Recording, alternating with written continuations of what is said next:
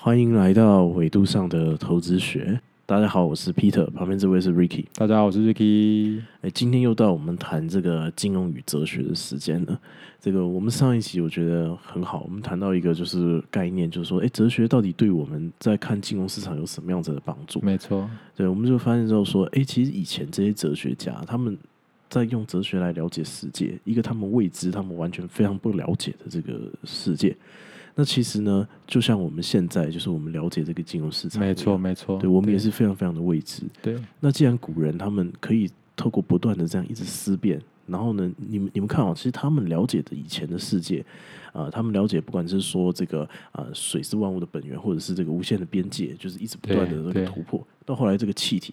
其实这些东西已经很接近我们现代的各个我们现代人所认识的这个世界。没错，没错。所以我觉得这给大家一点启发，就是说，这个我们的这个金融市场，呃，我们虽然很不了解，是散户嘛，我们其实很不了解，但是我们其实也可以透过这个哲学，然后来问对问题，然后渐渐的，就是我们能够描绘出就是这个金融市场的这个样子。对，对，对。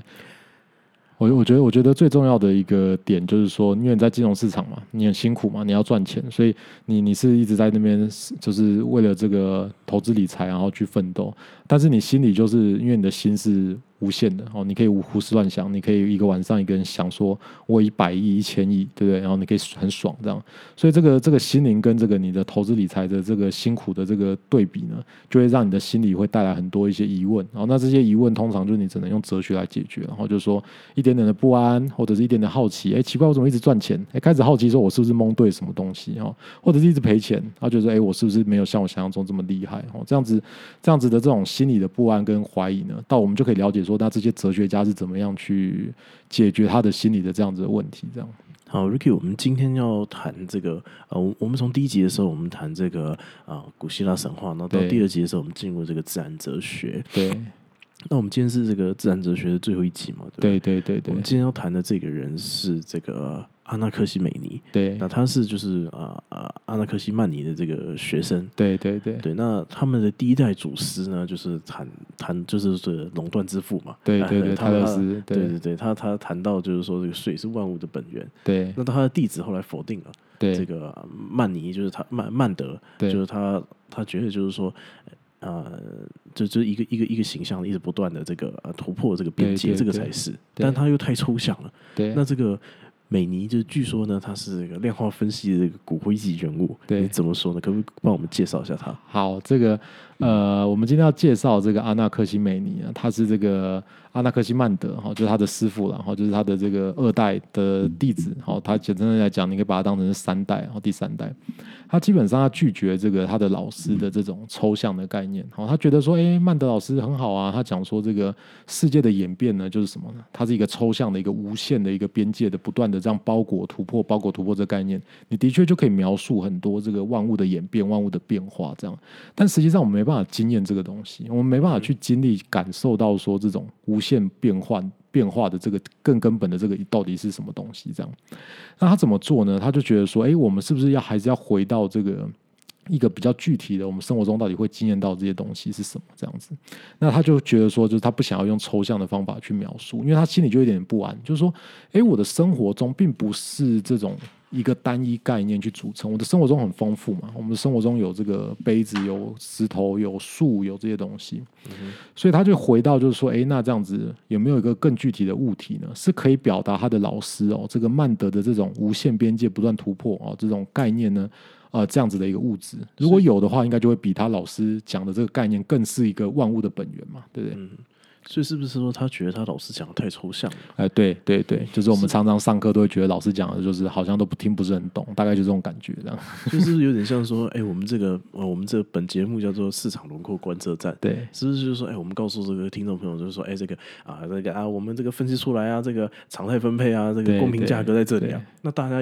也许会有这样的疑问啊，就说妈的，是常态分配，那这个公平价格，凭什么？为到底为什么？你你是有去市场上做问卷吗？对，哎，你问的很好，就是说我们没办法感受到这个概念嘛，对不对？就是这个概念是一个概念，它跟我们的经验是没有关系的。哦，就是就是你没有办法去经验到这个东西，所以这个阿纳克辛美美尼呢，这个这个曼德的弟子，他就是觉得说应该要去找一个具体的东西，又可以描述这个曼德的这个概念呢，又可以这个回到这个泰勒斯认为是物质才是一个。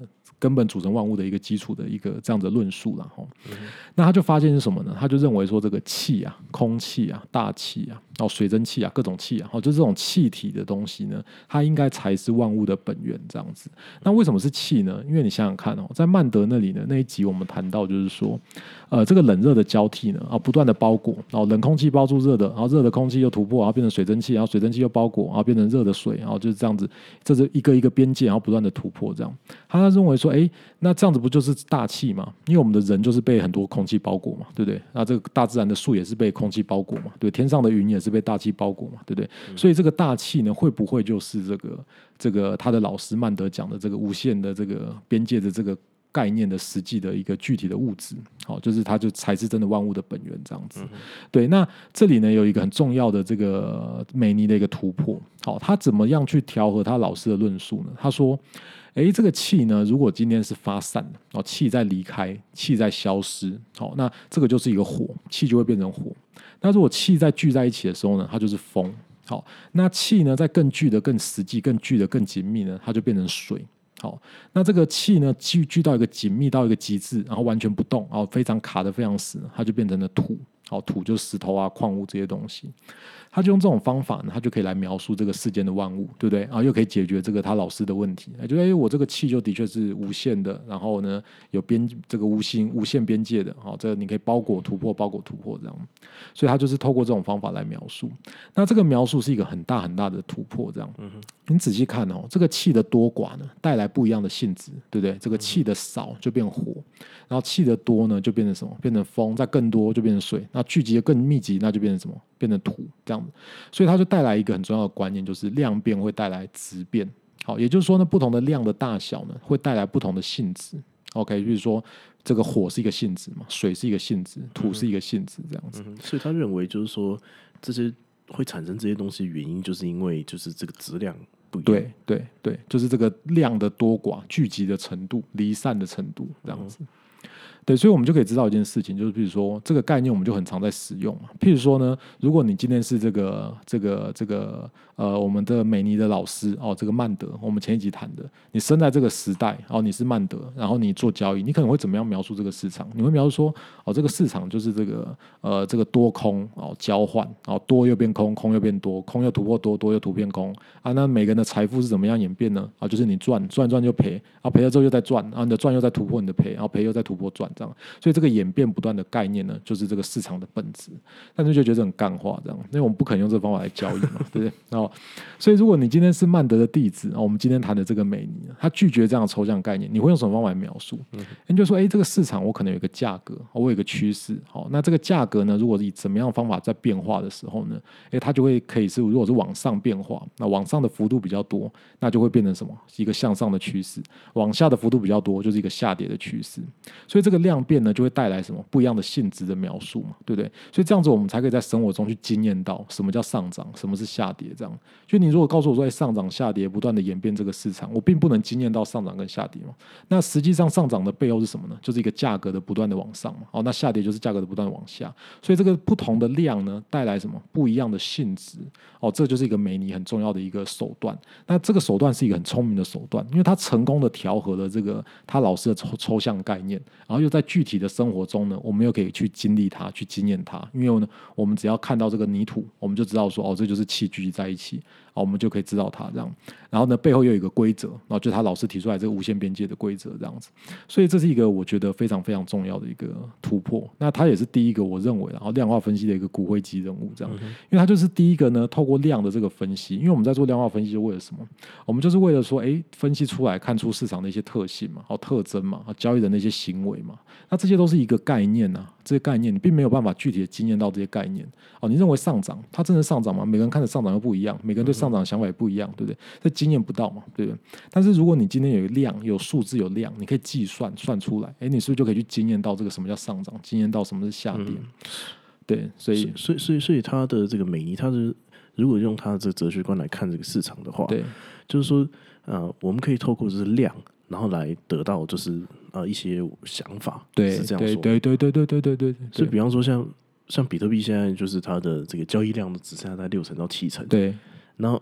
那那我们要怎么解释这东西呢？像我们可能就会觉得说，交易量只剩六成到七成，是比特币快垮了，我们就认为是加密货币快要倒了，哦，可能加密货币这个这个这个这个熊市大熊市大熊市来了。但是你怎么样惊艳到这大熊市的概念？你如果是曼德，他的老师就会说，哦，就是市场就是在这个崩跌跟这个涨跌哦，牛熊之间哦，这个我们第一集讲，对第二集那个交易对对对这个市场就是一加一等于二，对多空循环，对不对？那是谁啊？莱斯利马松森吗？哦，好像是杰卡佩尔。啊杰卡贝尔对对，是讲干话，没错，所以他就是这个曼德的信徒，对，没错长期下来，对，一加一等于二。因为你今天你想要去描述这个世界所有的一些更根本的东西，你会发现哦，抽象的东西就是最容易涵盖到所有东西。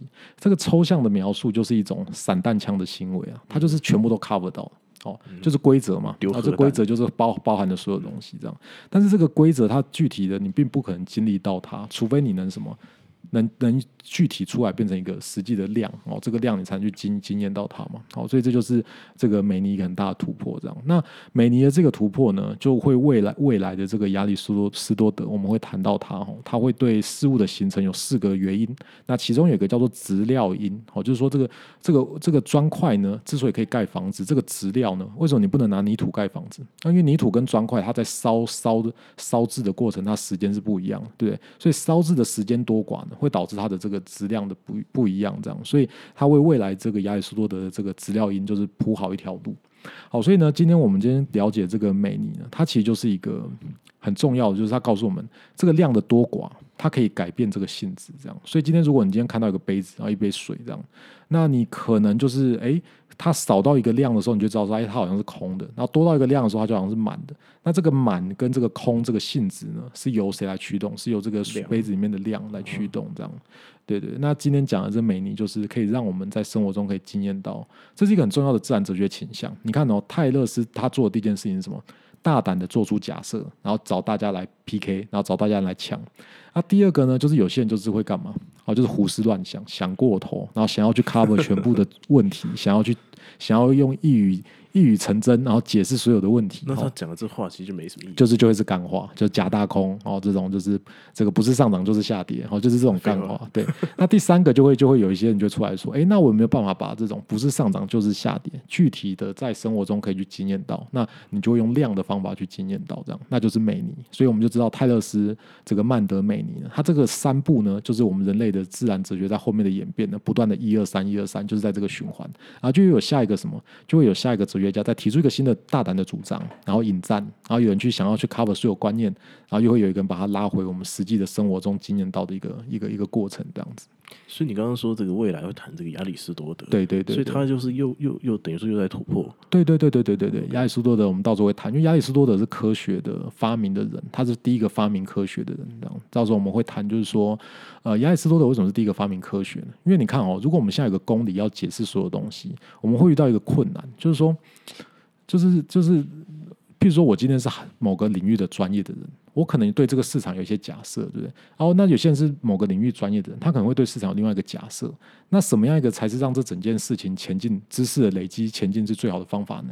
就是大家各玩各的。好，所以亚里士多德一个很重要的设计呢，他他就是。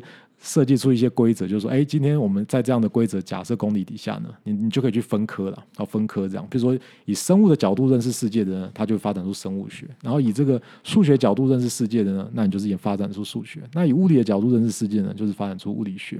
所以亚里士多德到时候就是会切出科学了。哦，那这个是到时候会讲到这样，对。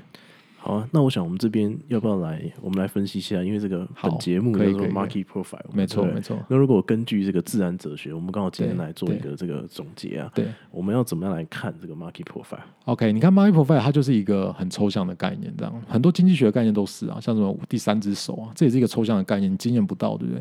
你怎你怎么样你可以经验到这个第三只手，或你怎么样可以你可以经验到这个 market profile 分析出来的公平价格跟这个市场深度、预期深度，你是不是就要看这个挂单的量嘛，对不对？挂单的量你才可以经验到我们讲的这个是一个关键的价位啊，或者是说像这第三只手，当市场的价格停在那边，你就知道说哦，那就这可能是第三只手，对不对？所以你有量哦，这个不同的量带来不同的性质哦，这个供需不平衡哦，供过于求哦，这个这个这个需求大于供给哦，这些种种概念，你用量你才能去描述这样背后的这样子的一个一个概念，这样对，好，那我们就。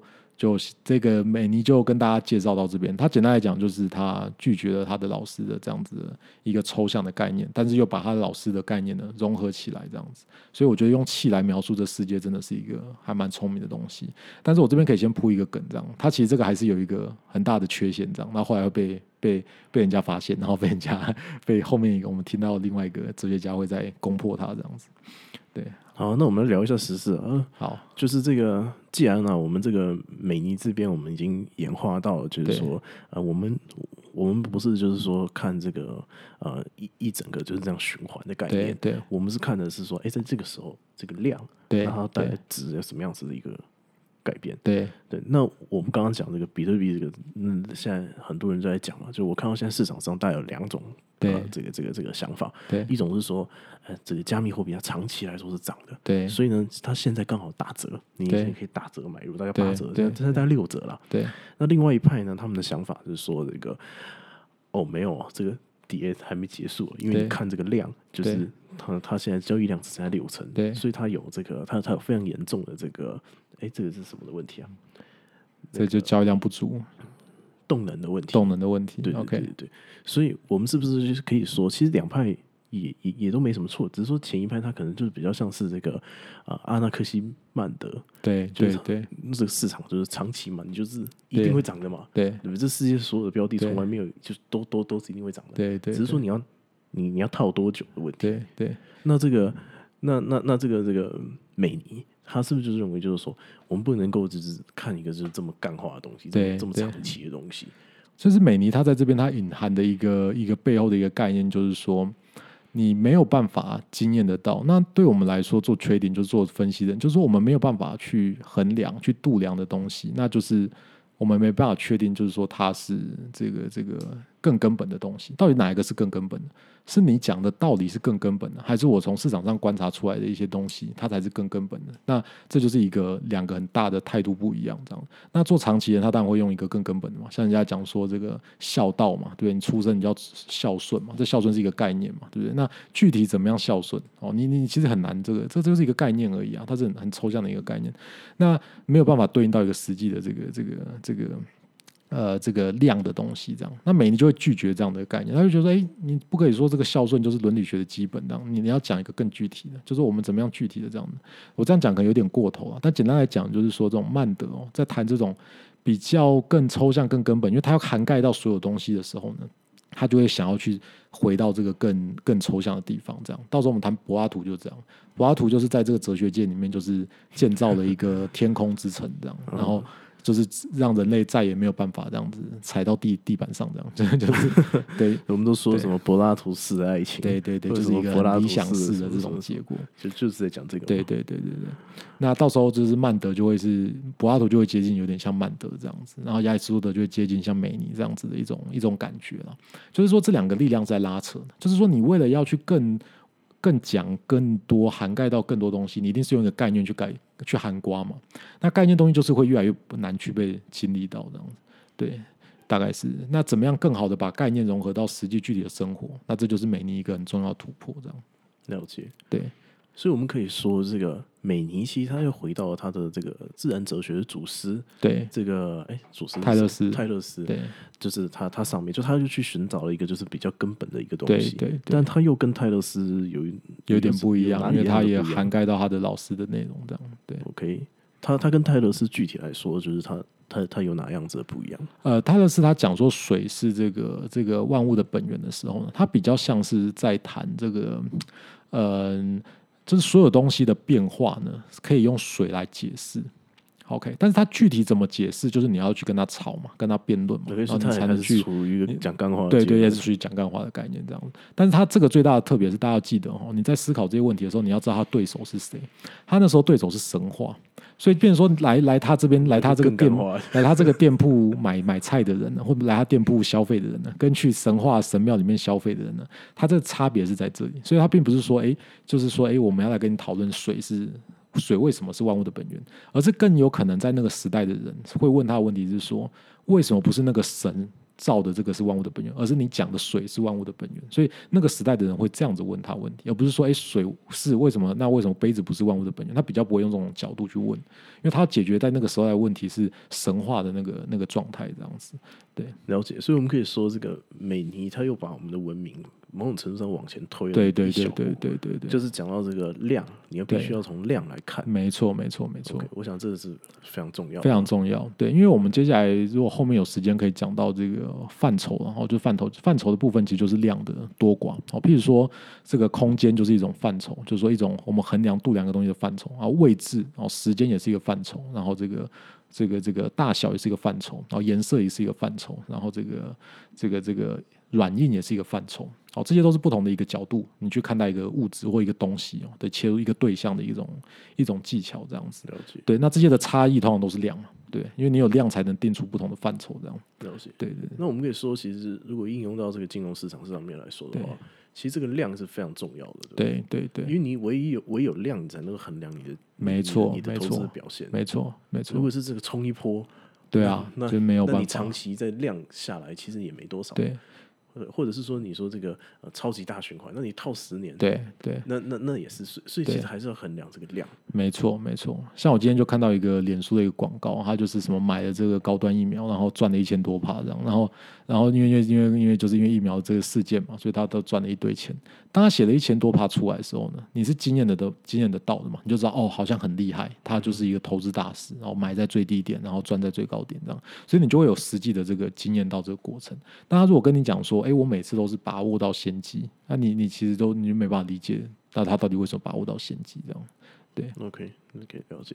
那我们这个下一集，我们现在自然哲学谈完了嘛？。对对那我。们下一集打算要谈什么？好，就是说下一集我们要谈这个毕达哥拉斯哦，大家国中都学过这毕氏定理哦，a 平方加 b 平方等于 c 平方。好，那毕达哥拉斯呢，他是另外一个学派，然后他简单讲就自成一派，然后毕达哥拉斯学派。那他的资料其实都已经散失了，所以我们已经很难确定毕达哥拉斯学派的一些主张是不是毕达哥拉斯本人的主张。但是我们就先假假设就是他本人的主张了。那毕达哥拉斯呢，他是曼德的学生，所以他跟这个美尼是同辈这样子。然后，但是其实毕达哥拉斯是比曼德还要来的更出名，好，但是没有那么出名这样。呃，没有到那么出名，因为他是一个比较隐居的一个人这样。毕达哥拉斯学派呢，它是一个一个比较接近宗教的一个神秘学派这样子。所以你要记得哦，就是我们在谈这几集，就是说自然哲学呢。其实我们要理解自然哲学，我们更好理解方法就是说，这个米利都学派哦，这个泰勒斯曼德美尼哦，你要把它当做是一个叫非神话的学派，就你不能把它看成是自然哲学，你要把它看成它是非神话的，它是怪胎，然后怪异的这样。所以正常在那个时代的人要解释万物呢，还是比较会倾向用这种神灵啊、神秘主义啊这种方法来解释这样。那毕达哥拉斯呢，他就是延续了这个曼德的这个抽象的概念哦，他非常觉得说哦，这个这个非常有道理。这样，毕达哥拉斯这个认为说，这世界组成应该就是一个抽象的概念。这样，那这个抽象概念就是什么呢？就是数字。哦，就是数字。那我们下一集就会谈，就是说，那这个毕达哥拉斯他怎么样把这个曼德的这个抽象的概念呢，也某种程度的呢发挥到一个淋漓尽致。然后呢，他认为世界是什么样的组成，然后他的一些判断、一些想法这样。好，了解这个。那我们今天就差不多到这边。OK，对，那这个欢迎各位听众朋友，如果有兴趣的话呢，你们可以加入我们的这个 Line 社群，在 Line 社群里面就是要聊什么，这都可以，没问题对像对哲学嘛，就这样，就就大家都可以是是是都。都可以聊。This is Market Profile，我们下次见，拜拜。